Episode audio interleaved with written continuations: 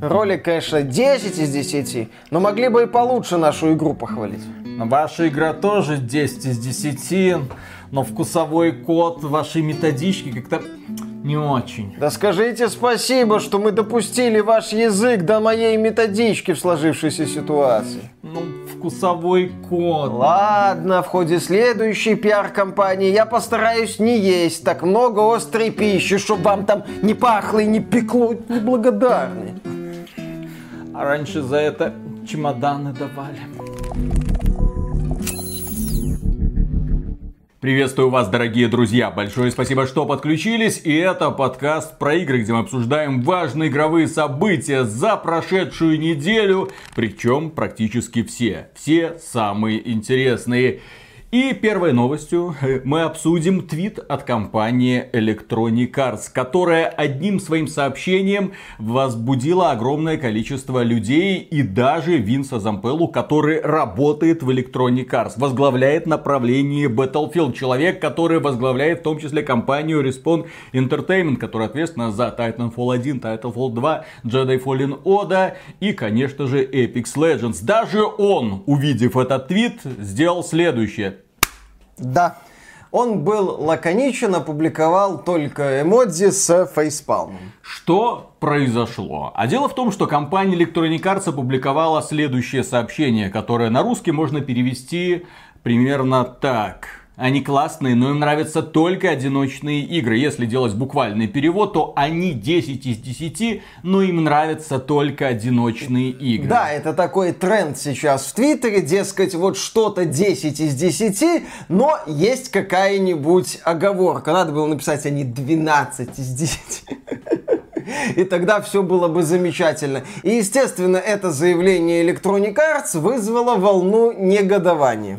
И, естественно, люди начали писать язвительные комментарии, типа это нужно было оставить в черновиках, зачем вы это опубликовали? Король, зачем ты обронил свою корону с изображением крышки для мусорного бачка? Они 10 из 10, но не дают своим разработчикам необходимое время на поддержку. Ну и, конечно, подключились сами разработчики из Electronic Arts, которые сейчас трудятся над Э, одиночными играми, а их достаточное количество. Люблю читать такое, работая над одиночными играми в Electronic Arts. Насколько я знаю, единственная причина, по которой мы все еще живем в не худшем из таймлайнов, это решение сделать Dragon Age Dreadwolf одиночной игрой. Это один из руководителей разработчиков Dragon Age Dreadwolf написал. Думаю о том, как больше полугода работал до полуночи, чтобы выпустить Mass Effect 2. Ну, в общем, посыпалось. Да, огромное количество комментариев, огромное количество язвительных комментариев со стороны людей, естественно. Все ржут над Electronic Arts и припоминают ей то, что она воспринимает одиночные игры просто какой-то заглушкой,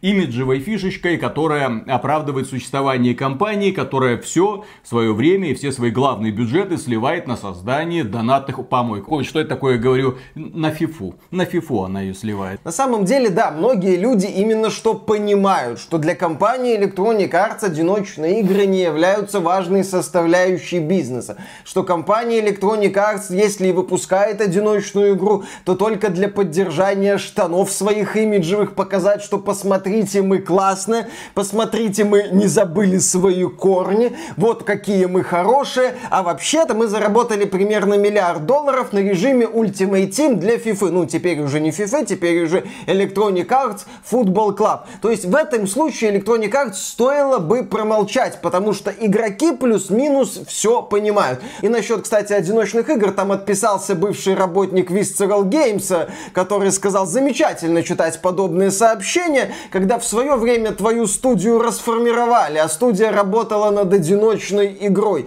Да, судьба Visceral Games, она такая грустная, они создали Dead Space, потом их загнали, потом они пытались сделать игру по Звездным войнам под руководством Эми Хеннинг, у них ничего не получилось, студию прикрыли. А сейчас Electronic Arts в январе 23 года собирается выпустить ремейк первого Dead Space. Классно. У компании Electronic Arts, да, по сути, все их последние знаковые продукты, которые сколько-нибудь полюбились людям, их создавала студия Respawn Entertainment. Блин, то есть, когда мы говорим про игры Electronic Arts, которые за последние несколько лет, помимо FIFA и позорных Battlefield, понравились человечеству, это будут игры от Respawn, которые работают над одиночными большей частью проектами. Ну, в том числе Star Wars Jedi Survivor, которая должна выйти также в следующем году. Respawn это как раз таки неплохой пример студии, которая грамотно сочетает игры-сервисы, Apex Legends и одиночные проекты. В принципе, по поводу сочетания сетевой и одиночной части, елы-палы, Titanfall 2. Последняя такая вот игра, в которой была качественная постановочная кампания под такие вот классические кодообразные кампании времен Xbox 360. Только в Titanfall 2 была недурственная механика, не глубокая, но максимум недурственная. Интересная вселенная, задорные элементы с перемещением во времени, например, в одном уровне. Отличная идея с взаимодействием главного героя и вот этого вот Титана разумного. Классно все было. Эту игру, да, делала студия Respawn Entertainment, который руководит Вин Зампелло, и поэтому понятно, почему Вин Зампелло закрыл лицо рукой от стыда, когда увидел вот этот вот твит. И еще раз, Electronic Arts, мы все про вас знаем, мы все про вас понимаем. Вы охренительные, но не совсем охренительные. И не стоит оценивать свою охренительность на основании заявлений патриарха персиков о Battlefield 2042. Это ошибочное мнение. Но это заявление Electronic Arts, оно 100% подходит под наши предыдущие высказывания формата крупные издательства мечтают о том, чтобы старые фанаты старых брендов попередохли, чтобы пришло новое поколение игроков, которых вырастили мобильные донатные помойки, которым можно элементарно втюхивать любую информацию, например, то, что ты вот здесь просто обязан донатить тысячи долларов, если ты хочешь собрать команду мечты. Ты обязан донатить сотни тысяч долларов, если хочешь, чтобы твой Рональдо бегал быстрее всех. Ты обязан донатить миллионы долларов, если хочешь выигрывать в каждом каждом матче. Такой подход игроки, которые играют в мобильные донатные помойки, понимают. Они такие, ну да, тот, кто больше платит, тот, естественно, Логично. должен побеждать. Все как в жизни, Ну не да? гриндить же мне в конце концов, да. И если к андроиду Вилсону, к Эндрю Вилсону, главе Electronic Arts, подойти в темном переулке и сказать, пс, ты Галимая пародия на Apple.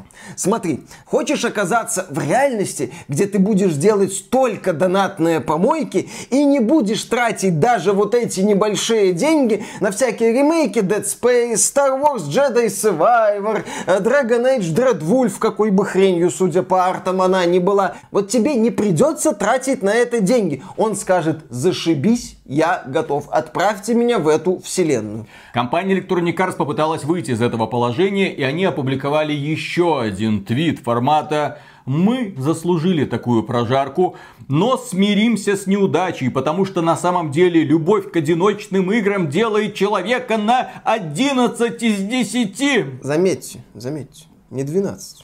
На 12. Ну, на 12 из 10 это фанаты Battlefield 2042. И их главный фанат, естественно. И главный фанат. Следующая новость тоже касается отношения гениального разработчика и токсичного сообщества, которое не понимает задумку автора.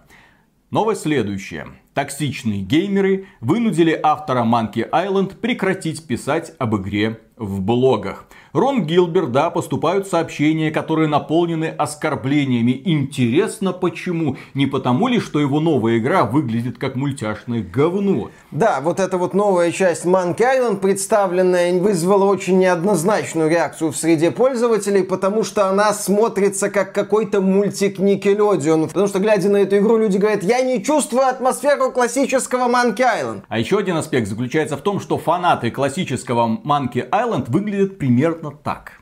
Не вот так вот, а вот так. Да. Взрослые люди, которым уже за 30, а то и за 40. Если вы хотите вот возродить эту серию туда, желательно оглядываться сначала вот на таких людей, а не на тех, кто в Майнкрафт играет. Здесь, кстати, большой привет передают создатели черепашек ниндзя, Меш Шреддера, да, которые взяли за основу классические игры времен NES и Sega и осовременили это. Там тоже пиксели, но там куча деталей, там куча таких вот современных штрихов. Игра выглядит старомодно, но не отстала. Они поняли, как надо осовременивать классику. Компания Dotemu, которая издавала черепашек и в свое время делала Streets of Rage 4, тоже понимала, как надо осовременивать классику. А вот кто не до конца понимал, как надо осовременивать классику, это создатели перезапуска боевых жаб, э, где на экране творился полный радужный в самом плохом смысле этого слова беспредел. И вот когда люди, фанаты Monkey Island, увидели новый Monkey Island,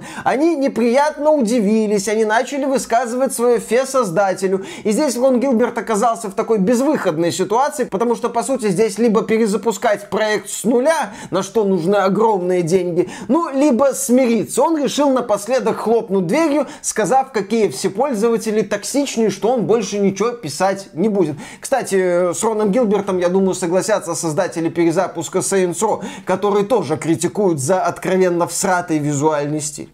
Да, и он, Рон Гилберт, написал следующее. Я закрываю комментарии. Люди просто грубят, и мне приходится удалять комментарии с личными нападками. Return to Monkey Island это замечательная игра, и все в команде очень гордятся ею. Если не собираетесь играть, то не портите настроение всем остальным. Я больше не буду писать об игре. Меня лишили радости от общения с аудиторией. Напоминает отношение некоторых снежинок, которые хотят только лишь одного того, чтобы ими в интернетах все восхищались. И когда они читают критические комментарии в свой адрес а, в отношении той чуши, которую они до этого написали или сказали, они начинают резко обижаться и потом ходят к психологу. Я выступаю категорически против личных нападок, но здесь вот как бы вопрос встречный Рону Гилберту. А ты ж хотел продать Return to Monkey Island за счет старых фанатов Monkey Island. И сейчас эти старые фанаты Monkey Island говорят тебе, что ты, малец, так конкретно обосрался. А ты в ответ, а я и не сплю.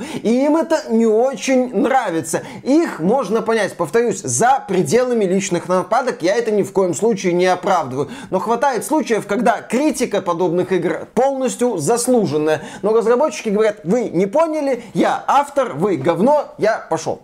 Да, следующая новость касается тоже отношения токсичного сообщества. Фанаты God of War шлют продюсеру Рагнарёк фотографии мужских гениталий в надежде узнать дату выхода игры. Это как вообще? Мужские гениталии, точнее фотографии мужских гениталий называются дик-пик. Ну, дик, член, пик, картинка. И вот они присылают продюсеру игры дик-пик и говорят, Скажи дату выхода, пожалуйста. Это как? Я не понимаю, это типа э, дикпик это аванс, типа ты настолько офигительный, что я тебе сходу шлю дикпик, ты должна этим дикпиком восхититься, вот, и в ответ от восхищения назвать дату выхода, или это угроза? Или это угроза? Назови дату выхода или пришлю еще. Я, не пон... я здесь не очень понимаю логику этих ну, людей. Да. И продюсер God of War Ragnarok написала следующее. Дельный совет. Отправляя мне фотографии пенисов с вопросами о дате выхода God of War Ragnarok, вы на самом деле не заставите меня ее раскрыть. Хотелось бы узнать у людей, которые это делают, такое вообще когда-нибудь срабатывало? Ответ – да. Такое срабатывает. И кому это, Виталик, ты засылал дикпик, и это сработало? Ребята, в комментариях напишите, кто когда-нибудь отправлял понравившейся девчонке дикпик, когда это срабатывало. Зачем это? Ли вообще? Я этого никогда не понимал. Что за бред? ну не знаю, я рассуждаю как ученый. То есть, если человек раз за разом делает одно и то же, то значит он рассчитывает на положительный Нет. результат, исходя из того, что раньше у него получалось. Иначе зачем? Как у него получалось? Это напоминает безумие. Делаешь одно и то же в надежде, что результат будет другим. И, кстати, вот есть проблема дикпиков. А почему нет обратной проблемы? Сис-пиков, клит-пиков. Почему нет? Тебе не присылают? Тебе не присылают? А тебе присылают? Дикпики, судя по всему, тебе прислал. Фанаты Таркова. По поводу, кстати, дикпиков, в сети активно муссировалась информация о том, что 30 июня Sony проведет презентацию God of War Ragnarok. Не провела. В, да, в рамках которой скажет точную дату выхода игры. Однако, по данным информатора, по Тома Хендерсона, в последний момент эту презентацию отменили. Вроде как для сообщения даты выхода все готово, но Sony что-то морозит. Повторюсь, игра ранее получала возрастные рейтинги, что говорит о том, что она готова готова. Ходили слухи, что проект выпустят в ноябре. Повторюсь, будет иронично, если 11 ноября. Ну а так э, ждем. И да, отправка дикпиков разработчику вряд ли ускорит э, процесс принятия решений. Ну, зато Кори Барлок, это гейм-директор предыдущего of War, написал следующее. Вы, блин, издеваетесь. С трудом верится, что мне приходится говорить это, но не отправляйте чертовы дикпики никому из нашей команды. И вообще разработчикам из других студий. Они задницы рвут, делая то, что принесет вам удовольствие. Проявите уважение, черт подери. Да, этим разработчикам и Ну так... надо ж как-то простимулировать, ну как-то ж нужно поддержать. А что может быть лучше, чем демонстрация вот такого вот, который вот, смотрите, как, вот как только я думаю про God of War, у, Так надо делать тогда логичный дикпик. Не просто э, фотку писюна, а фотку писюна на фоне Кратоса и Атре. Нет, на, э, фотку писюна только на фоне Кратоса. Только на фоне Кратоса или там какого-то другого мужского персонажа э, старше 18 лет. Все нормально. Вот так. Да, ну... Типа, посмотрите, как я... э, с подписью «Посмотрите, как я сильно жду War». Если что, редакция XBT не одобряет эту постыдную практику. Не надо так делать. Просто хочется узнать, есть ли какие-нибудь положительные, так сказать, кейсы в вашем личном опыте. Да, насчет дикпиков не одобряем, а насчет девушек, ну тут уж как говорится. Ты женат. Ну и что? И что? Картинки в интернете это картинки в интернете. Да, и, и не такое видывали, Конечно. да? Еще и видео, да? Э, да, да. Видео это интересно, да. Так, а теперь мы поговорим про сотрудников другой игровой студии, которым не то что дикпики, которым нужно палку засунуть, блин, что вы делаете, продольно. работаете, да. Halo Infinite. Halo Infinite, игра, которая вышла 7 месяцев назад. И разработчики наконец-то раздуплились такие, а что происходит? Мы там обещали кому-то, что будет кооперативное прохождение кампании. Ну ладно, сейчас мы начнем бета-тестирование данной функции. То есть про игру уже все забыли, она никому не интересна. Мультиплеер провалился из-за того, что его поддерживают из рук вон плохо. Ой-ой, сейчас кооператив, вот, ребята, по... не разбегайтесь, сейчас все будет. И они сообщили о том, что с 11 июля запустят бету-версию режима, куда присоединятся, естественно, избранные ребята. Эти ребята сейчас будут бегать вместе по кольцу Z и пытаясь пройти игру. Ну окей, хорошо. Хороша ложка к обеду, блин. И еще раз я спрашиваю, в очередной раз спрашиваю. Вопрос в пустоту, естественно, вопрос риторический. Почему 15 лет назад, когда на Xbox 360 вышла игра под названием Halo 3, на куда более слабой консоли, с куда более слабым железом, с разработчиками, у которых не было всех доступных возможностей, когда еще интернет не был так хорошо развит, у них со старта было кооперативное прохождение на четверых, у них сразу был режим Forge, где вы могли создавать свои мультиплеерные аренки, и был мультиплеер с невероятным количеством разнообразных режимов. И, ах да, можно было совершенно бесплатно получать броню, в которой спартанцы бегали по этим самым аренкам. Тут еще не стоит забывать о том, что Halo Infinite планировали выпускать в 2020 году, но потом разработчикам дали еще год, чтобы доделать проект, чтобы Крейг так сильно не пугал своей э, бритой мордашкой пользователей нового поколения консолей и пользователей консолей Xbox Series X, ну, самой мощной консоли из когда-либо созданных, да. А в итоге вот мы еще год будем ждать, чтобы проект оброс некоторыми возможностями, которые были в Halo 3 на старте. Ну, в принципе, торопиться некуда. Мало, мало ли, мало ли получится плохо. Можно будет еще потом полгодика делать. Ну а теперь еще одни разработчики, которым, скорее всего, в этом году будут прилетать не то что дикпики, а опять же будет стойкое желание у сообщества им что-нибудь напихать. И желательно, конечно же, в рот. Речь идет об игре Skull and Bones от компании Ubisoft. Если верить источникам издания Kotaku, компания Ubisoft отменила тестирование проекта, поскольку качество его оставляет желать очень-очень много сойдет. лучшего. Да. Несмотря на это, переносить игру не собираются и планируют ее выпустить в конце этого года, о чем свидетельствует получение игрой возрастных рейтингов в некоторых регионах. Упорное нежелание Ubisoft отложить проект до следующего года и привести его в надлежащий вид звучит, связано с тем, что у сингапурского офиса компании заключен договор с властями Сингапура, согласно которому студия получит субсидии от города, но только в том случае, если в ближайшее время выпускает игру по новой интеллектуальной собственности. В погоне за прибылью бизнес не остановится ни перед чем. Если информация издания Катаку верна, то это, безусловно, отвратительный шаг компании Ubisoft. Хотя в прошлом году был отвратительный шаг компании Electronic Arts, когда она выпустила недоделанный Battlefield 2042. До этого был тоже не самый удачный шаг компании CD Projekt, которая выпустила в Cyberpunk 2077 в том состоянии, в котором игра была на релизе. К теме Киберпанка мы еще вернемся. Ubisoft, так сказать, продолжит традицию. Сейчас, да, некоторые компании говорят, а вы знаете, мы после это Battlefield 2042 э, поняли многое. Оказывается, не надо выпускать недоделки. Но Ubisoft это еще не поняла, тем более им надо это выпустить, чтобы получить субсидии. А самое хреновое в этой ситуации это то, что ведь Ubisoft немалое количество Skull and Bones продаст сделает красивые ролики, устроит эффектную презентацию, расскажет про кораблики и пиратов, про то, как там весело возиться, как там все хорошо, представит ворох изданий с методичкой о том, как надо покупать эти издания, чтобы собрать весь контент, и что ультимативное издание это ни хрена не ультимативное, поскольку не включает в себя весь контент. И, пожалуйста, конечно, это будет не супер успешная игра, но какие-то миллионы копий на старте она возьмет возьмет и прокатит. Но что меня радует, им, по крайней мере, не удастся обмануть пользователей из России и Беларуси. Я вас уверяю, на территории этих стран не будет продано ни одной копии Skull and Bones. Да, а... Почему? Потому что мы вас предупредили, не покупайте эту игру. И это вовсе не связано с тем, что компания Ubisoft ушла с рынка России и Беларуси. Да-да-да.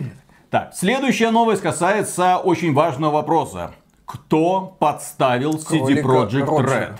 CD Projekt Red это известная и многими любимая компания. Компания, которая подарила нам третьего Ведьмака, о котором мы будем вспоминать еще, я думаю, очень долго. Игра, если что, вышла примерно 7 лет назад. 2015 год, май, по-моему. Но с тех пор компания CD Projekt Red выпустила ряд не очень удачных продуктов, а некоторые из которых оказались вполне себе скандальными. Одним из них был Ведьмак э, Monster Slayer, мобильная донатная помоечка, очень неудачная, которая, наверное, загнулась уже. Я не знаю, какое ее будущее ждет, но тем не менее мы ее рассмотрели на релизе, столкнулись с механикой «плати и побеждай», махнули рукой и записали соответствующий ролик.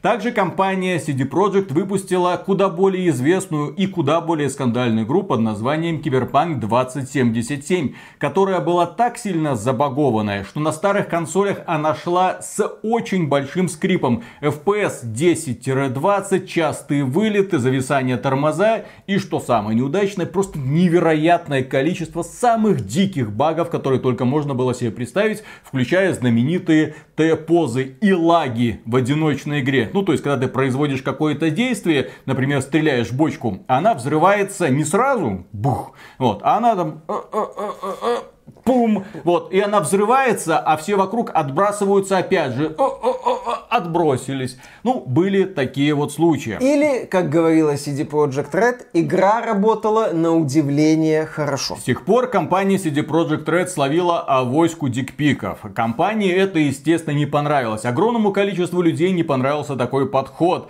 Эта игра стала причиной того, что капитализация CD Projekt Red рухнула более чем в 4 раза и продолжает падать. Аналитики, даже польские аналитики, видят уже, что да, от акций CD Projekt Red надо избавляться. Мы не понимаем, как эта компания будет зарабатывать в дальнейшем. И, судя по всему, не очень-то у нее это хорошо будет получаться. Но, тем не менее, главный вопрос – кто подставил CD Projekt Red? Не может же такая компания, которая подарила нам третьего Ведьмака, так ошибиться, так наплевать на своих фанатов. Не может же она на самом деле пойти на подлог обмануть блогеров, обмануть игровых журналистов, подсовывая им прескопию, только рассказывая о том, да, только на ПК, рассказывая о том, что ребята, патч первого дня все исправит, сейчас все будет хорошо. Вы главное напишите, что эта игра по вариативности лучше, чем Vampire the Masquerade Bloodlines, тогда вы получите свой чемоданчик. Или чем она там расплачивалась со всеми этими неподкупными блогерами, включая знаменитого игрового журналиста Вилсаком, который, у него, по-моему, был обзор Киберпанка и Diablo Immortal. Ну, вот такая вот разбежка между публикациями. Ну, чё. Ну вот, э, очень успешные игры, почему бы не поучаствовать в их раскрутке? Да, элитный польский самогон и отборные польские яблоки того стоят. Да, и вот э, один из блогеров по имени Upper Echelon Games, на которого я, кстати, подписан, получил секретный документ. Секретные документы от студии Quantic Labs, которая занимается отловом багов в разнообразных играх и отправляет соответствующие отчеты заказчику. И судя по этому документу, компания Quantic Labs действовала нечистоплотно. Она говорила, что у нас работают крутые специалисты, на самом деле они не крутые. Она говорила о том, что у них там десятки специалистов, а их на самом деле не так много. Она говорила, что они опытные, с многолетним стажем, а там некоторые сотрудники работали несколько месяцев. В общем, Quantic Labs обманула CD Projekt Red. Но тут появился еще один блогер по имени Legacy Killa HD, который пообщался уже с сотрудниками CD Projekt Red и сказал, нет, Компания CD Projekt Red все знала. Компания CD Projekt Red была в курсе этих многочисленных багов. В общем, они так поступили, потому что им сказала руководство. Вот именно такую стратегию проводить для того, чтобы на старте продать как можно больше копий, что, кстати, у них получилось. Компания Quantic Labs в ответ на эти обвинения сказала, что Э, информация, распространяемая блогером Upper Echelon Games, демонстрирует незнание процесса тестирования игры до того, как она поступит в продажу. В общем, блогер, не неси чушь, и все у нас было хорошо. Мы хорошие. Мы гордимся тем, что мы делаем, мы делаем это все ответственно. Ну а компания CD Projekt Red сказала, что она не будет комментировать слухи. Это, мол, не входит в политику этой компании. Я, конечно, небольшой специалист в процессе разработки игр, но что-то мне подсказывает, что компания, которая заказывает тестирование, все-таки смотрит на тот build, который она собирается выпустить. Все-таки какие-то там процессы контроля есть. Все-таки там есть человек, который смотрит на то, что у них получилось. Есть какие-то прогоны, должны быть. И ну как это происходит? Что Quantic Labs что-то прислала, там есть кнопка в продакшн, представитель CD Projekt Red эту кнопку нажал, а потом все руководство CD Projekt Red демонстративно удивлялось, а как это так? А почему это у нас игра в таком качестве? А почему это она на старых консолях работает настолько на удивление хорошо, что пуканы владельцев просто в хлам разрывает? Как это так получилось? Давайте ролик с извинениями записывать. А, Echelon Games потом еще опубликовал ролик с разоблачением Quantic Labs. То есть я не исключаю того, что Quantic Labs та еще шарашкина контора. Но в случае с Киберпанком же проблема была не только в багах. Было очевидно, что в игре какие-то элементы недоделаны, что наполнение мира там откровенно отстойное, что вот эти вот синие отметки, там, так как они назывались, преступления, ну или помощь полиции, это просто тупой контент ради тупого контента, что в игре хватает элементов формата Ubisoft, а именно копировать, вставить, что по-хорошему игру надо было еще год делать. Какое отношение тестировщики имеют к отстойной, например, реализации реакции толпы на действия героя? Тестировщики виноваты, что в Киберпанк только в патче 1.5 и только на ПК, PS5 и Xbox Series появилась реакция толпы на стрельбу героя героя. Статисты начали разбегаться, они садиться в домик, как они делали раньше. Причем здесь тестировщики? Неужели этого сами разработчики не видели? Целом Киберпанк 2077 уже превратился в явление, в мем, с которым многие люди или не хотят себя ассоциировать, или стараются дистанцироваться, или угрожают, ну вы же не хотите, чтобы было как Киберпанк, и переносят свой продукт куда подальше. К сожалению, это провал. Не финансовый, репутационный в первую очередь. Компании CD Projekt Red вряд ли в будущем будут верить. В принципе, им придется проделать огромную работу для того, чтобы им, когда они выпустят новый Ведьмак на движке Unreal Engine 5 кто-нибудь поверил снова, чтобы люди снова вот так вот массово делали предзаказы, чтобы они могли на релизе сразу сказать, а вот мы 12 миллионов копий продали, да, и вот в день релиза. Такого, к сожалению, у них уже не будет. Ну а теперь переходим к компании Blizzard. Давно не было. Компания Blizzard купила пролетариат. И если что, это не рабочие, нет, это так называется компания, которая занималась разработкой игры под названием Spellbreak. Это королевская битва, которая не удалась, она уже закрыла свои сервера. И вот сейчас компания Blizzard вышла и сказала, а вот, ребят, смотрите, мы купили такую-то студию, у которой примерно 100 сотрудников. Чем будут заниматься эти люди? Они будут развивать World of Warcraft. Помогать с развитием. Помогать с развитием. И вот тут у меня вопрос который у меня назревал уже давным-давно. Компания Blizzard ну, огромная компания, в которой работают, человек. да, несколько тысяч человек. Причем высококлассных э, специалистов, очень разнообразных, да. Инклюзивных. Да, ну, то есть это вот ребята, которые созданы по образу и подобию современной игровой индустрии. Ну, то есть, то там это... весь авиапарк боевых вертолетов, которые только могут существовать и не могут существовать в нашем мире. И эти ребята по какой-то причине, вот весь этот авиапарк не может родить самостоятельно уже что, ни одной игры. Я напомню, напомню, что Warcraft 3 Reforged им помогали делать малазийцы из Lemon Sky Studios, которые рисовали для них весь контент. Я напомню, что Vicarious Visions помогала им создавать ремастер Diablo 2. В смысле помогала? Ну, в смысле она, она его, делала. делала да. Там Blizzard отвечала за запуск, в итоге получился Diablo 2 Disconnect. Я напомню, что китайцы из NetEase сделали Diablo Immortal, а не сама Blizzard. В этом легко можно убедиться по списку разработчиков внутри игры. Ну, то есть компания Blizzard, она как бы есть, но что она делает сама? И вот сейчас мы видим, что даже для того, чтобы доделывать или поддерживать World of Warcraft, ей снова нужна новая огромная студия, которая до этого была известна тем, как разработчик неудавшейся королевской битвы, которая уже закрыта. То есть стоила эта студия явно недорого по рыночным меркам, потому что, да, э, команда, у которой есть провальный проект, минимум перспектив, которая ищет бы хоть куда бы пристроить свою задницу в какое-нибудь теплое место, место. Ну вот, пристроились как-то в Blizzard. Это первая покупка Blizzard за очень большое время. И да, возникает вопрос, чем компания занималась. Overwatch 2 рожала, которой она из себя выдавит э, незаконченную версию в раннем доступе в конце этого года. Diablo 4 пыталась вытужить, но это восхитительно. Я думаю, мы еще посмотрим в итоге, когда выйдет Diablo 4, когда будут и бежать финальные титры после прохождения кампании, какую работу там выполняли специалисты из Blizzard и какую работу выполняли ребята из других студий. Как бы так ни получилось, не опять основа.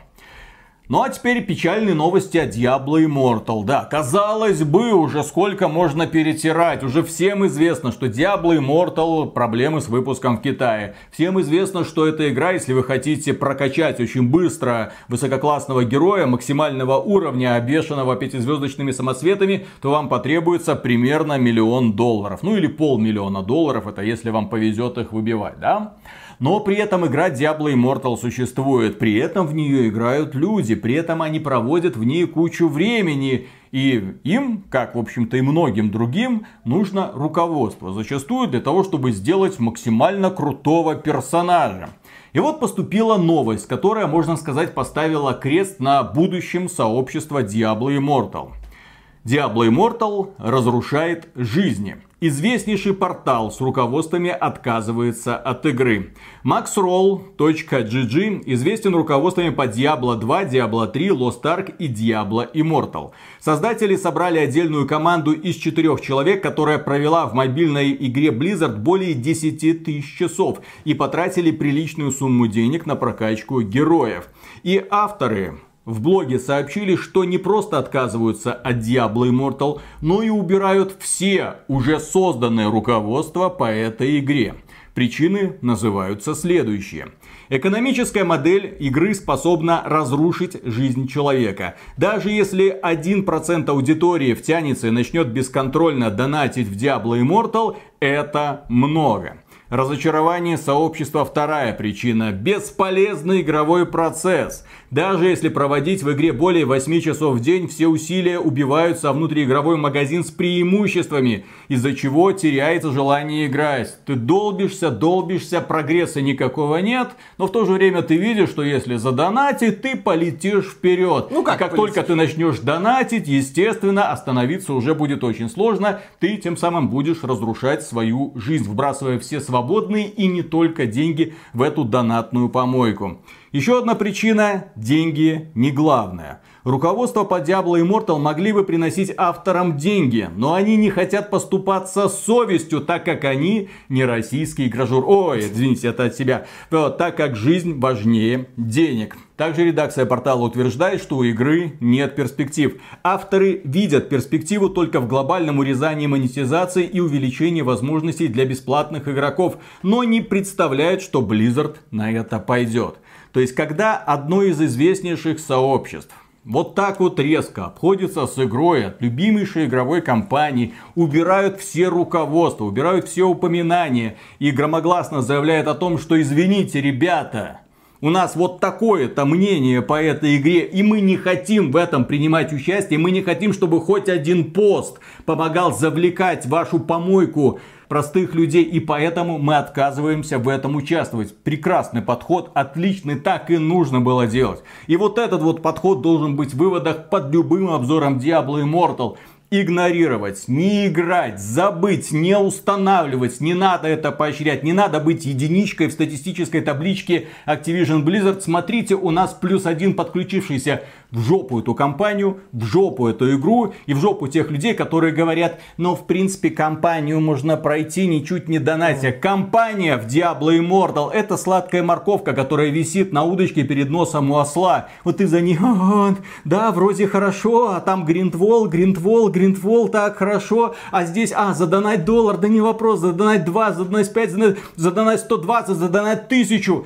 Вот так оно все идет. Вот так идет процесс втягивания во все эти донатные помойки. Как только ты в них начинаешь участвовать, как только ты им сливаешь хоть немножко денег, они уже от тебя не отцепятся. И я могу говорить уже за себя, да? Вот у меня на телефоне установлен Diablo Immortal, и я в него не играю но я не могу ее удалить, потому что я вложился в нее, купив, инвестировал в говно. Купив боевой пропуск. И вроде, ну как же это, как я удалю? Я же должен еще столько всего делать, каждый день заходить, собирать эти кристаллики. Я не знаю, зачем мне это нужно, но я же инвестировал, значит, мне эту награду нужно зайти забрать. Ну, плевать, наверное, что мне 2, 3, 4 часа в день нужно будет проводить, чтобы получить там пару каких-нибудь кристалликов кристалликов. Но ведь это же мои денежки, которые я потратил. Я же, Миша, я же не инвестировал в говно. Не, не, нет, не, не, не, нет. Нет, конечно. Ты инвестировал в Blizzard, Виталик. Blizzard, а, ну Blizzard говно, да. То есть ты туда и инвестировал. Да, следующая новость касается того, как компания Blizzard когда-то пыталась надавить на компанию Valve для того, чтобы завладеть брендом Dota. У них, оказывается, были переговоры. И вот эта информация, она проходит под разделом «Слухи». Ей поделился китайский информатор DeepSea. Как он пишет, Blizzard пыталась выкупить Dota 2 у Valve. Однако переговоры провалились, они не смогли договориться о цене. И якобы свою роль сыграл тот факт, что Blizzard была достаточно высокомерной, ставила себя выше потенциального партнера и также проявляла неуважение к Ice Frog, разработчику Dota. В итоге Dota 2 осталась у Valve. И к чему это нас привело в итоге? Dota 2 живее всех живых Контра живее всех живых. Компания Valve владеет самым успешным игровым сервисом в мире. Мы говорим про Steam. И недавно она запустила одну из самых удачных игровых консолей под названием Steam Deck. Если вы ее сможете купить по рекомендованной ага. стоимости в первую да, да, да. очередь. Если найдете эту самую вторую консоль, первая у Габена, вторая где-то существует, третью Valve пока еще выпускать не хочет. И, кстати, этой осенью компания Activision Blizzard возвращается в Steam с проектом Call of Duty Modern Warfare 2.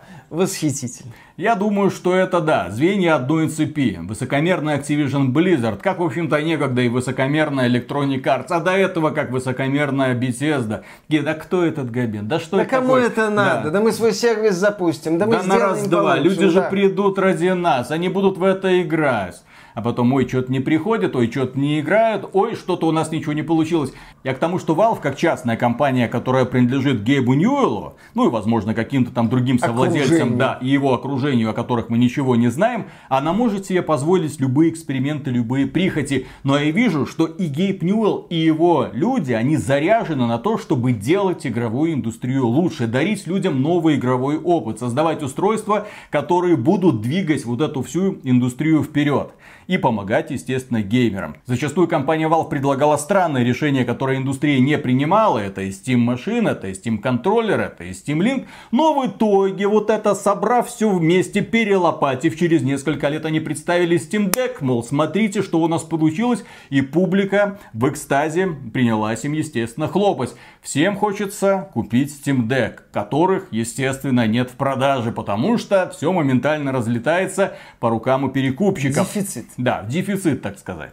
Но компания Valve пообещала увеличить производство портативных устройств в несколько раз. Со 100 до 300, э, прошу прощения, со 100 до 200, конечно. Да ладно, как утверждается, производство набирает обороты, и с сегодняшнего дня мы, ну то есть компания Valve, будем отправлять более чем в два раза больше Steam Deck каждую неделю.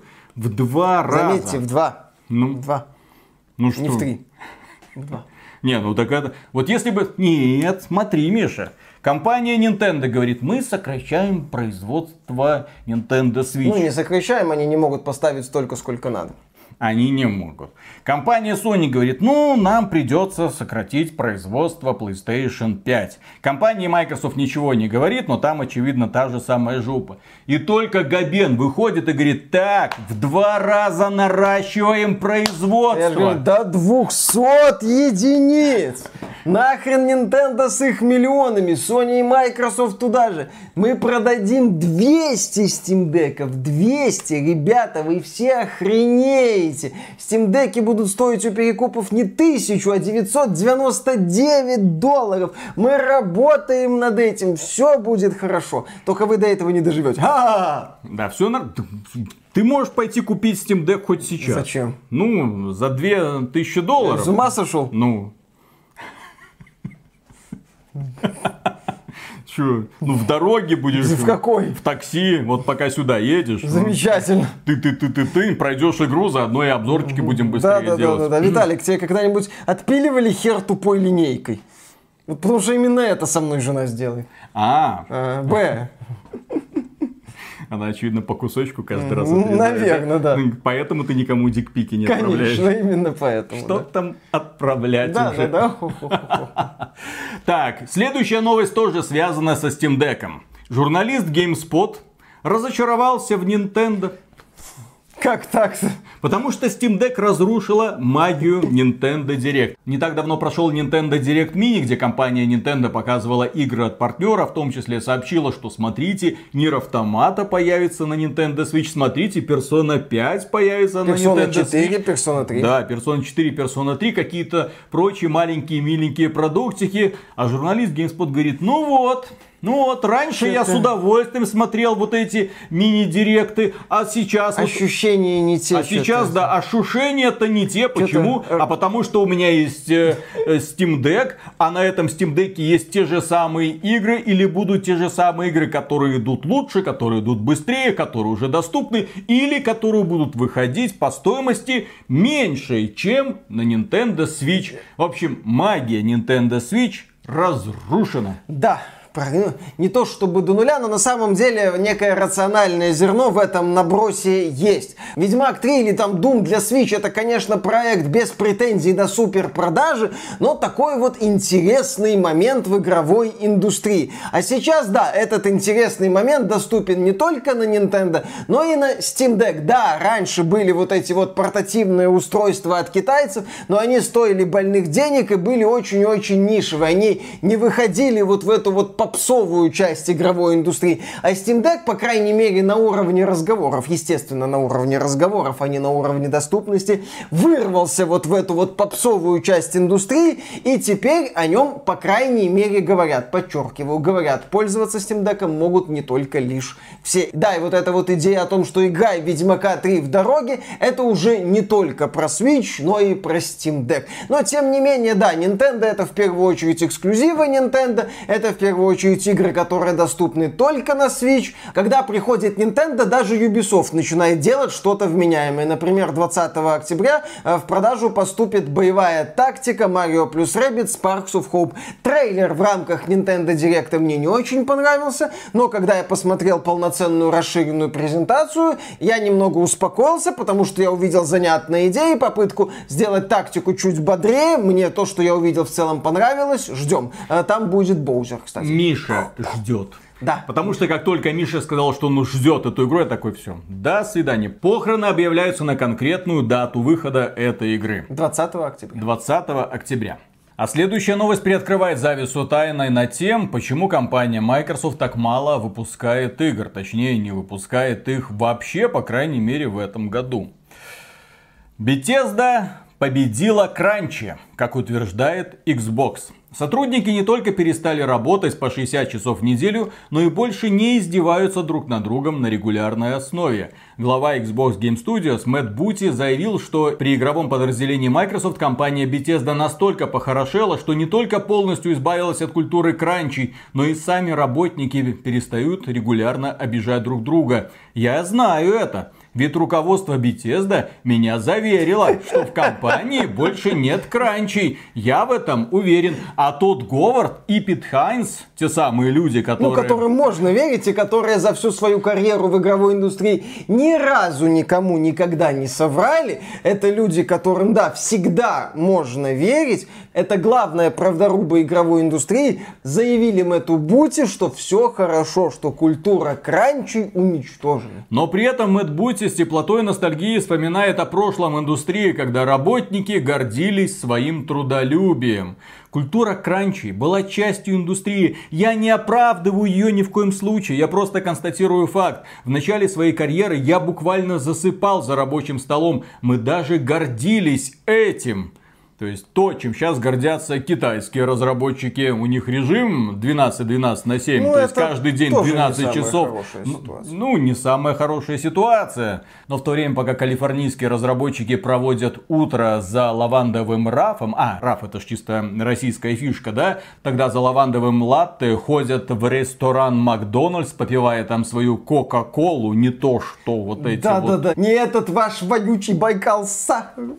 Китайцы в это время херачат, херачат и херачат, выпуская одну игру за другой, а потом инвестируя деньги в западные студии, выкупая их и, естественно, наживаясь на них. В общем, калифорнийцы, молодцы, продолжайте кайфовать, вы все делаете правильно. Ну, Мэтт Бути на самом деле вспоминает времена, когда игровая индустрия была про задротов, для задротов, от задротов. И направление этой индустрии определяли задроты. И они делали какие-то игры, которые которые им конкретно были интересны или какими-то проектами занимались, за которые конкретно они отвечали, от успеха которых зависело финансовое же положение этих самых разработчиков, в том числе руководителей. А сейчас игровая индустрия это такое эталонное отражение корпоративного капитализма, где есть определенные люди, которые наживаются на труде огромного количества людей, и, соответственно, вот этим вот простым рабочим действительно, в общем-то, плевать на проекты. У них есть есть контракт, у них есть зарплата.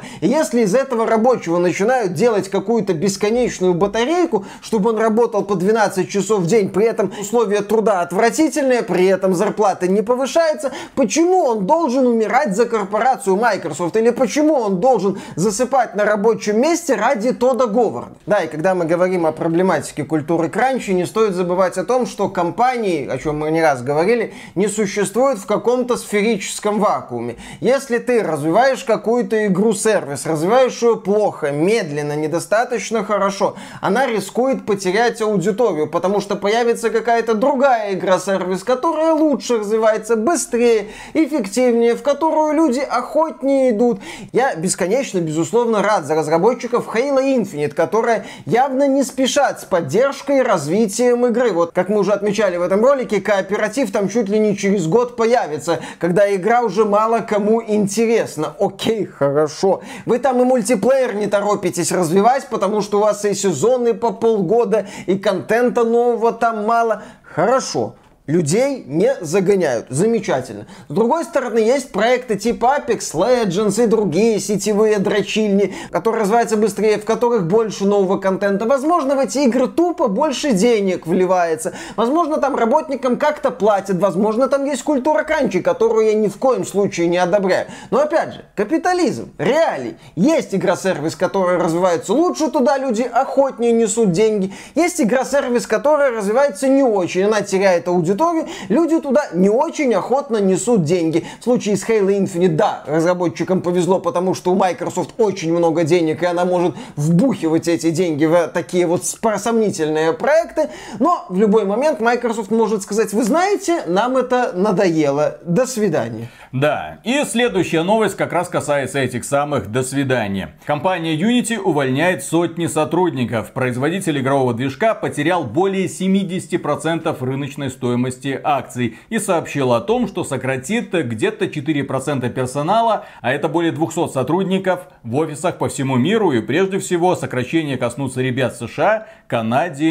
и Дании. Почему так? А потому что Unity, да, теряет свои позиции на игровом рынке. К ним обращается все меньше людей. Это раз. Во-вторых, сами ребята, которые работают над Unity, они не занимаются разработкой игр, а именно Э, разработка игры в свое время поспособствовала развитию Unreal Engine 4, когда компания Epic Games, делая Fortnite, ну, который еще не был, кстати, королевской битвой, она дорабатывала многие возможности этого движка, отвечая на запросы коллектива разработчиков. А потом, когда они сказали, а мы хотим еще и королевскую битву по-быстрому сделать, они добавили и такие возможности. То есть компания, которая сама занимается созданием игры, которая понимает, как на этот движок смотрят разработчики, у нее куда более прагматичный подход к созданию этого движка. Ну, такой подход у компании Epic Games был чуть раньше, еще во времена первого Unreal. И впоследствии впоследствии, да, она делала игры, под эти игры делала новый движок. Можно вспомнить, например, Gears of War и Unreal Engine 3, который создавался конкретно с учетом особенностей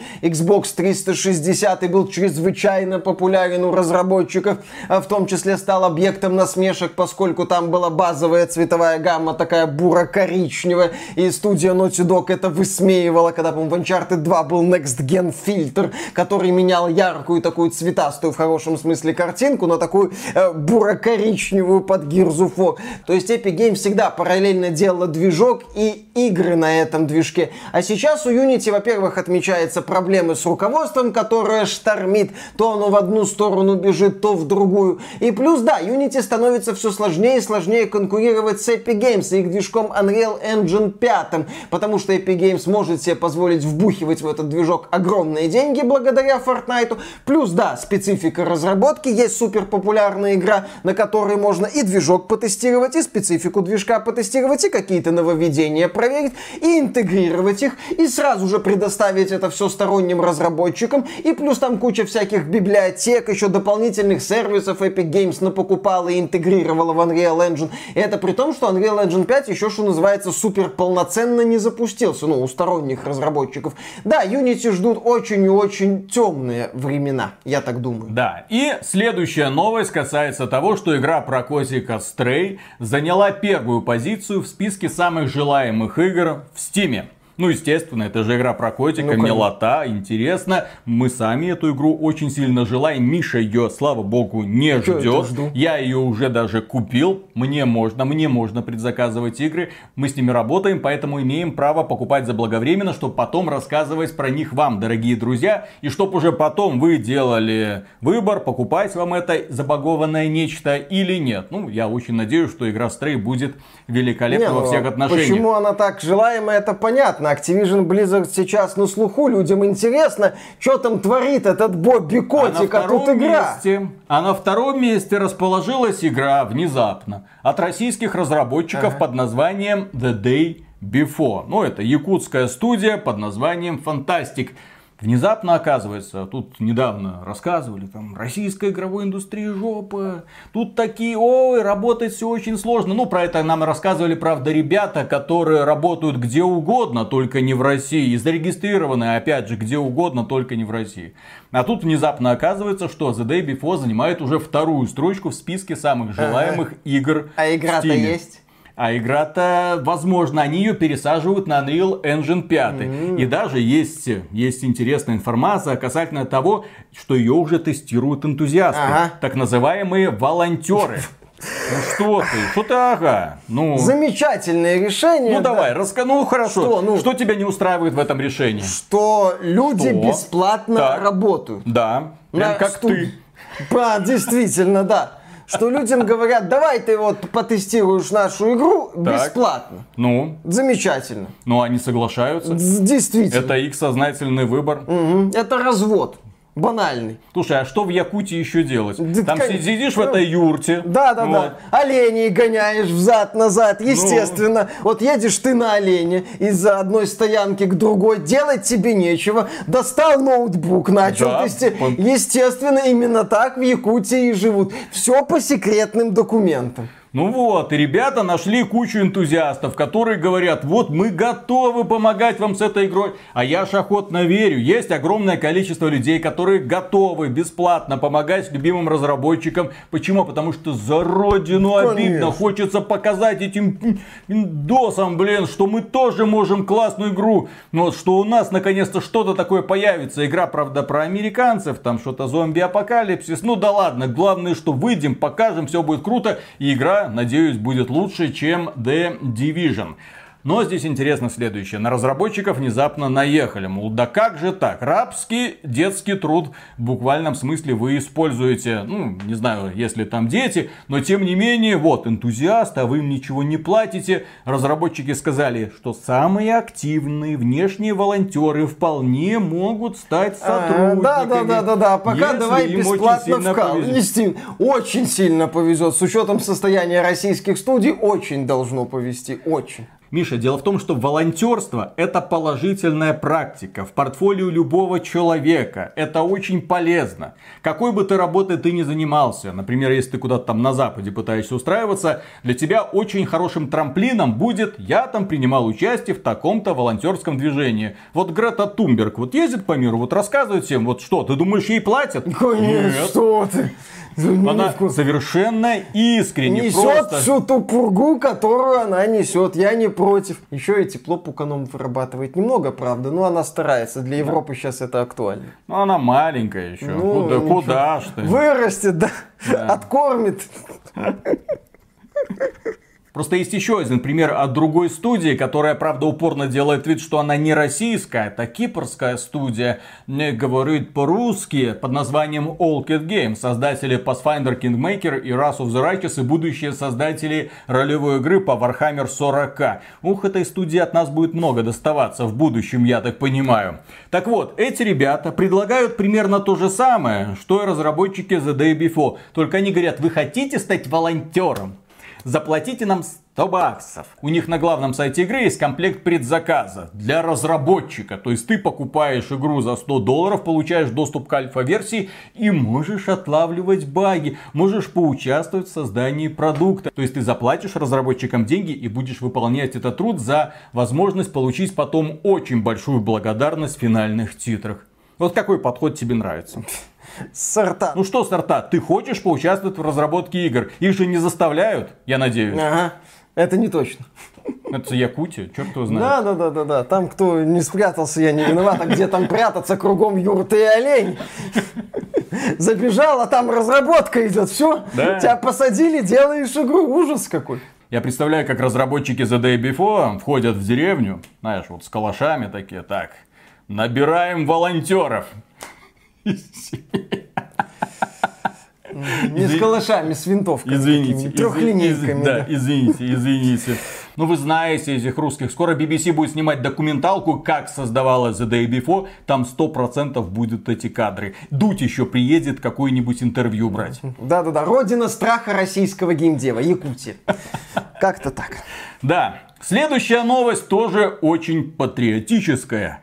1С Entertainment, та самая компания, которая создавала AAA игру на территории России под названием King's Bounty 2, Которая с треском провалилась. сообщила о том, что, во-первых, мы польская студия, Ну, она с недавних пор принадлежит э, китайскому медиаконгломерату Tencent и была зарегистрирована в Польше, по-моему, а сейчас, да, напомнила всем, что мы польская компания. и мы меняем свое название. Теперь мы не 1С Entertainment, мы называемся Falgrim Games. Да. И мы не понимать по-русски, не понимать по-русски. шо, пше, мо. Да. Вот в этом направлении. Почему Fulcrum Games? А потому что Fulcrum в переводе с английского это точка опоры. Мол, дайте мне точку опоры, я переверну землю. Осталось только понять, какое место в этом уравнении занимает точка опоры. Кто тут герой? Тот, кто двигает землю, земля? Или просто это незначительное образование, на которое установили рычаг, чтобы эту самую землю перевернуть? Я бы называл, знаете, ну так, чтобы не палиться, ну сразу, чтобы было понятно, что это российская студия, рычаг. Рычаг Геймс. Да, да, да, да, да. Поднимем вас на невиданные высоты. Ну или на польский манер рычаг. Пше рычаг, да, да, да, да, да. Вот так вот. Не в скобках. Пше рычаг в скобках. Точно не русская компания. Клянемся мамой. Да, следующая новость напрямую связана с декоммунизацией. В игре PlanetSide 2 решили бороться с коммунистической символикой и в последнем обновлении убрали символ серпа и молота. Как теперь играть в этот продукт, я не знаю. Ну, продукт не сильно популярный, но тем не менее какая-то у него аудитория до сих пор есть. Следующая новость связана с PlayStation 5 на российском рынке. Заработал параллельный импорт. На все деньги. Консоли появились в магазинах, только почему-то вместо радости пользователи задаются вопросом, что за херня. Ну, естественно, потому что консоли в официальных магазинах появились по цене 80 тысяч рублей. А если брать сегодняшний курс, то это почти полторы тысячи долларов. И- и люди, естественно, возмущаются. На что представители сетей, да, говорят, что работают с программой параллельного импорта. Нужно компенсировать все траты тудема-сюдема. Плюс на эти товары распространяется гарантия. В общем, друзья, войдите в положение, все очень сложно. Я же со своей стороны, как белорус, отмечу следующее.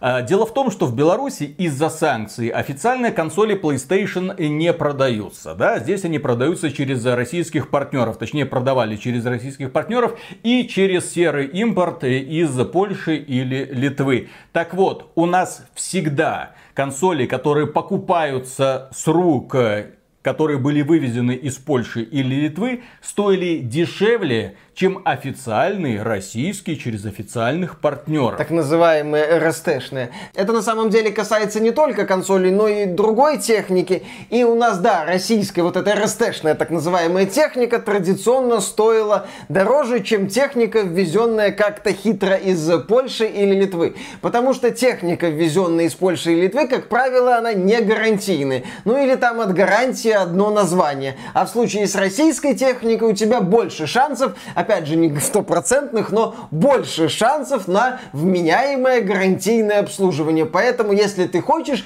ты переплачиваешь за спокойствие. Или платишь меньше, но берешь э, устройство без, по сути, гарантии. В общем, посмотрим, насколько серый импорт э, урегулирует цены в официальной рознице. Потому что на текущий момент цена неадекватная. Если кто-то думает, если кто-то всерьез полагает, что вот этот вот курс российского рубля придуманный, то нет. В Беларуси официальный российский курс именно такой. Если ты получаешь деньги в российских рублях, ты их конвертируешь по официальному курсу, и за них ты покупаешь доллары. То есть цена 80 тысяч, она просто неадекватна. Я не понимаю, кто до этого додумался. И естественно, ну, проще... Ну, как-то да. Но в России еще только начинается процесс параллельного импорта. Многие вещи еще предстоит устаканить, в том числе устаканить неадекватно высокие цены. Да, в общем, приезжайте в Беларусь. Релацируйтесь. Да-да-да. уважаемые компании. Следующая новость касается игры Смута. Как вы помните, недавно Институт развития интернета выделил 260 миллионов рублей на создание этой игры. Причем презентация, которую предлагали разработчики, которая появилась в сети, ну, мягко говоря, была неубедительна. Ты на это смотрел, ты не понимал, что кто-то в здравом уме на это мог выделить такие деньжища. А сейчас появилась еще одна новость. Оказывается, что не только игра теперь будет еще и сериал. Сериал сниматься, и люди говорят, что там одна серия будет стоить где-то от 25 до 30 миллионов рублей за одну серию, и производство этого сериала может стоить где-то в целом миллиард рублей. Очень нужная тема, очень своевременно про то, как Россия сражалась с поляками весело будет. Зайдет, я думаю, на ура. Конечно. Нам игра, бэткомедия, ну, сериал, все отлично. Все при делах, все при работе. И следующая новость про гения. Нет, не про Евгена Бэткомедиана, а про Хидео Кадима. Хидео Кадима, который обожает социальные сети, много в них пишет, и он поделился следующей историей. Оказывается, он первый придумал кроссплей. Ну, он его придумал, он ходил с этой идеей, но его никто не понимал. Ну, потому что это было в те стародавние времена, когда игры были на портативах, там на картриджах, когда игры были на консолях, на дисках, когда игры были еще на ПК. А вот Кадиме хотелось, чтобы вот один сейф, вот как-то вот можно было перенести да, с ну, портатива конечно. на консоль, с консоли на ПК, вот чтобы как-то это работало. Но его никто не понимал, потому что Хидео Кадима не говорил, как это сделать. Конечно. Академии говорили, Хидео, так опиши по пунктам, как это будет реализовано. Академия такой, мне похрен, я так чувствую. Ну, у Sony же были, по-моему, элементы кроссейвов в некоторых играх между PlayStation 3 и PlayStation Vita. Там вот эти вот идеи зарождались. Но Кадима, да, он был первым, кто это предложил. Не Тиньков, главное не, Тиньков, не путайте, Кодима, да. да. Следующая новость тоже касается Кадимы, потому что он горел желанием создать игру про супергероев. Ну, таких неоднозначных супергероев. А потом он посмотрел сериал «Пацаны» про супергероев. Сериал класснейший. Такая вот деконструкция супергеройского эпика, где нам показывают, а что было бы, если бы супергерои были настоящими. Ну, не марвеловские такие вот идеалисты, а именно настоящие. Прям которые... как хранители. А, да, да, да, которые обладают всеми суперспособностями и, в общем-то, активно ими пользуются, не слишком считая жизнями простых людей. Вокруг них, естественно, выстроена огромная индустрия, В общем, ребята отлично проводят свое время, сражаясь при этом, естественно, друг с другом. И вот Хидео Кадима посмотрел этот блестящий сериал и сказал не буду делать игру. Вот хотел, а вот уже увидел, что кто-то меня обошел. Но я был... Да, да, да, комикса-то, пацаны, не было, хранителей не существовало. Просто Кадима был первым, кто придумал идею про супергероев, которые не очень добрые. Да, но при этом сценарист пацанов э, Эрик Крипке сказал, что Кадима, пожалуйста, вернись к разработке игры по пацанам. Мы можем объединиться и покорить всех. К слову, я ваш большой фанат фанат, Хомлендер, ну то есть актер, который играет Хомлендера в этом сериале, сказал «да». И тоже этого хочу. В общем, Кадиме предлагаю создать игру по франшизе. А пусть объединится с издательством Square Enix. У него есть опыт разработки игры по Мстителям. Вот с пацанами точно прокатит, точно. Вот Кадима, пацаны и Square Enix. Ну, идеально. Следующая новость. Трассировка лучей приходит в мобильный гейминг. Представлен ARM Immortalis. Это первый графический процессор компании с технологией трассировки лучей. Отлично. Главный вопрос, нахрена остался где-то за дверью. Главное, что вот смотрите, мы можем. Теперь ваши смартфоны будут разряжаться мгновенно, отрисовывая вот эти странные отражения. Вам, вероятно, это а все как очень нужно. при этом будет греться, он будет просто сгорать у тебя в руках. Включил трассировку, но... И все, у тебя пыль. Мы можем, мы лучше Apple, у нас тоже есть повод для гордости, у них есть чип M2, а у нас процессор с трассировкой, который, естественно, будет использоваться всеми разработчиками игр, как они это делают на ПК и на консолях. Да. А, постойте, на ПК и консолях кто-то еще развлекается этой технологией? Не, ну просто если ты запускаешь Diablo Immortal с этой вот технологией трассировки лучей, ты видишь отражение своих слез во внутриигровом магазине, когда все это оплачиваешь. И оплакиваешь и оплакиваешь свои денежки. Следующая новость, несомненно, прекрасная, поскольку поджигает пердаки всего прогрессивного сообщества. Научное исследование показало, сексуализация в играх не превращает геймеров в сексистов и не оказывает негативное влияние на самооценку девушек или мужчин. В журнале Computers in Human Behavior опубликовали статью, в которой авторами рассматривается вопрос предполагаемой связи между сексуализацией о видеоиграх и самооценкой, то есть поведением. Отыскать связь у исследователей не получилось. Ученые пришли к выводу, что нет статистически значимой связи между видеоиграми и сексистскими взглядами. Нет достаточных доказательств, что видеоигры как-то могут навредить мужчинам или женщинам, ну там, снижением самооценки и прочее. Ученый, который возглавлял это исследование, не против борьбы за корректную репрезентацию в играх. Но не стоит говорить о вреде видеоигр в данном контексте. Я, конечно, здесь натягиваю сову на глобус, но это, на мой взгляд, доказательство того, что эти активисты борются не столько за разнообразие и за появление каких-то новых персонажей, сколько против старых персонажей. То есть они хотят заменить старых персонажей новыми идеями, чтобы то, что было раньше, где-то там сдохло сдохла и больше никогда в жизни не появлялась. Чтобы были вот новые идеи, новые направления, новые взгляды, чтобы сильные женские персонажи были сильными, потому что так надо. Чтобы если нам показывают какую-то женщину, если еще она и черная, и она работает на злодеев, чтобы выяснялось, что она не просто злодейка, потому что ей нравится быть злодейкой, чтобы выяснялось, что она неоднозначный персонаж, которую унизил патриархат. И в результате результате она стала злой, но ее в конце обязательно простят, потому что она сделает что-то хорошее. Сейчас, кстати, да, сложно встретить женского персонажа, который был бы просто злым. Просто крутой злодейкой, которая бы наслаждалась тем, что она злодейкой. Нет, это обязательно должен быть неоднозначный персонаж. И да, то, что не все женщины обязательно должны быть порнозвездами, я согласен. Но с другой стороны, полностью удаляют и красивых женщин из видеоигр. Сейчас красивых женщин сложно встретить, если это не какая-то японщина, но японцы у них своя атмосфера.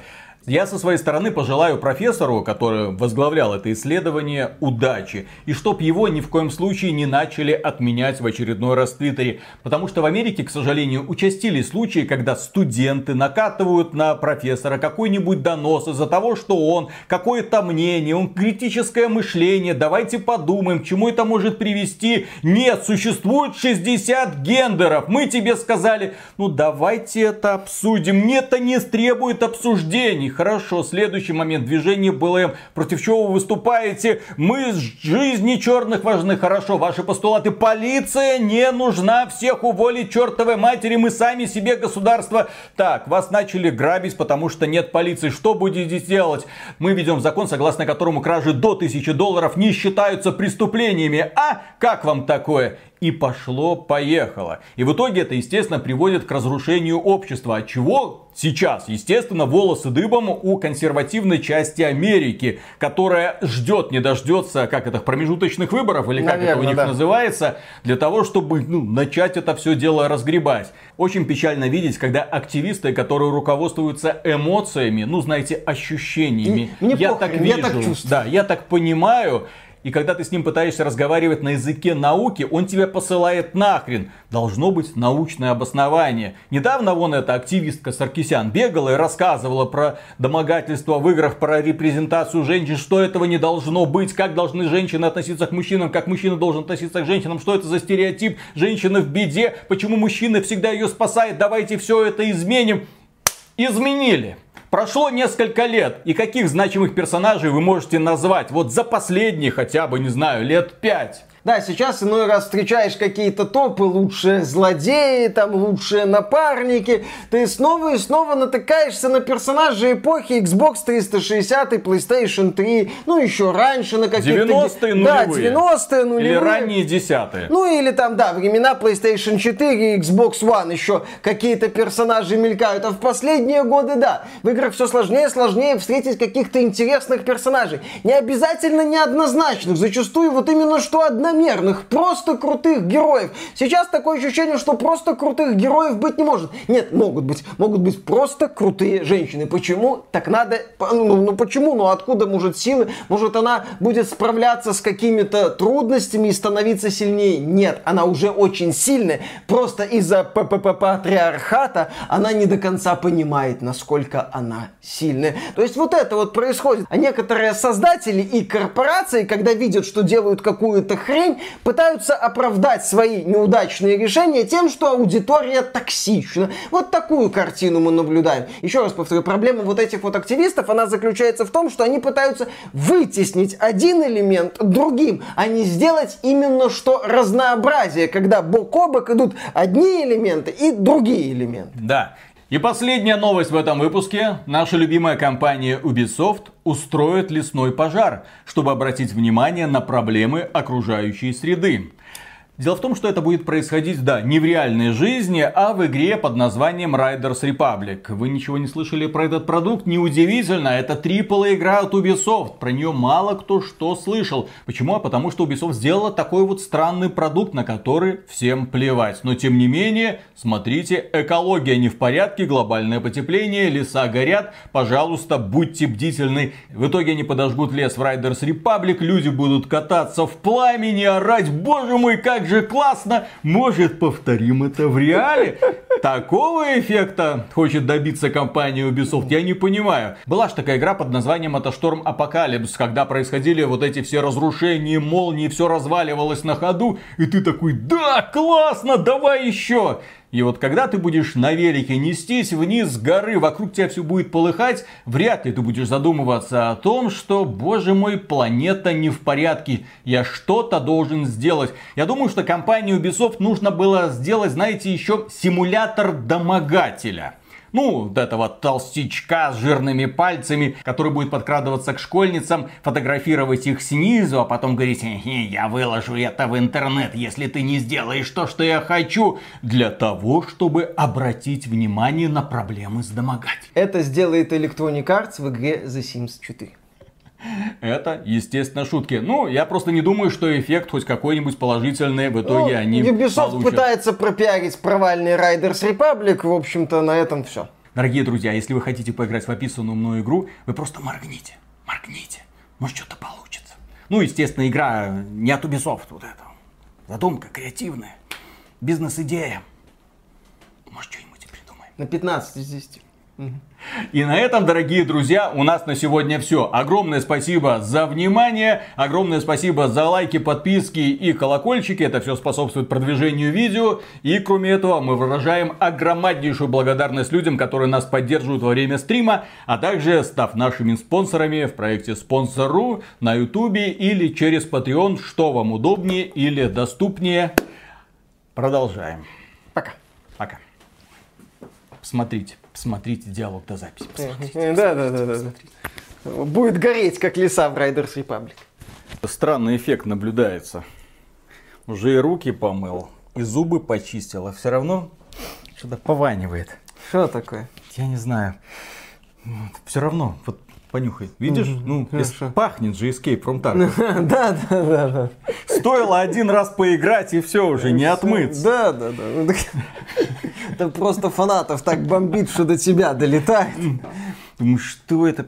Фу, господи, да. как этот убогий интерфейс, неадекватный игровой процесс, бомбежка фанатов, да, то есть это Блин, что такое? Из квартиры, главное, сквозняк же идет, все окна открыты, жара, должно было уже выветриться за мной. Виталик, это фанатов бомбит наоборот, залетает.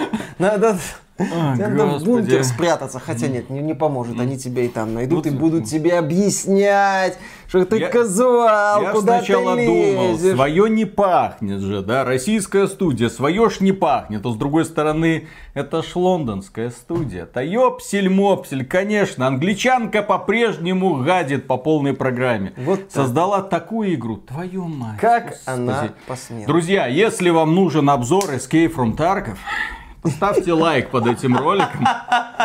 Уверен, развлечемся все. Да, это был самый унылый байт на лайке за всю историю интернета. Поехали. Господи, как конченая игра. Ладно.